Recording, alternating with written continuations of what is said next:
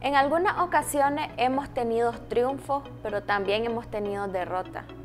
En algunas nos ponemos de pie, en otras nos quedamos en el piso. Y Dios quiere que en cada debilidad que nosotros tenemos nos pongamos de pie y sobrepasemos eso y sigamos caminando. Y hoy quiero hablarte en 2 de Corintios capítulo 12 verso 9. Y me ha dicho, bástate mi gracia, porque mi poder se perfecciona en la debilidad.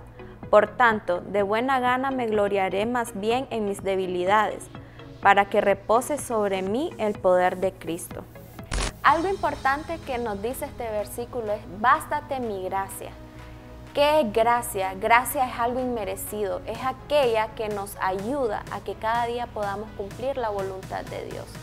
Las debilidades son aquellas cosas que nos hacen flaquear muchas veces y muchas veces nos señalan y nos dicen, está haciendo esto mal, Dios está viendo que está haciendo esto mal y nos hace sentir completamente tristes, muchas veces enojados, muchas veces nos deprime, muchas veces pensamos cualquier cosa de la cual Dios no está pensando, porque Dios nos dice, bástate mi gracia. Mi gracia lo es todo para ti.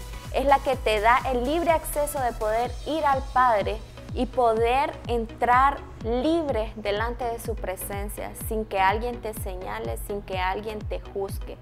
Porque Él es un Padre lleno de amor que lo que quiere es que cada día tú te levantes y puedas decir, hoy me sobrepongo sobre esto y sigo caminando.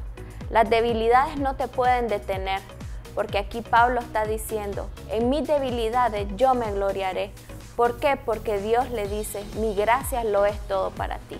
Hoy Dios te está diciendo, bástate en mi gracia, porque Él se va a perfeccionar cada día en ti. Tus debilidades las puedes ver como algo que te va a potencializar, no como algo que te va a estancar.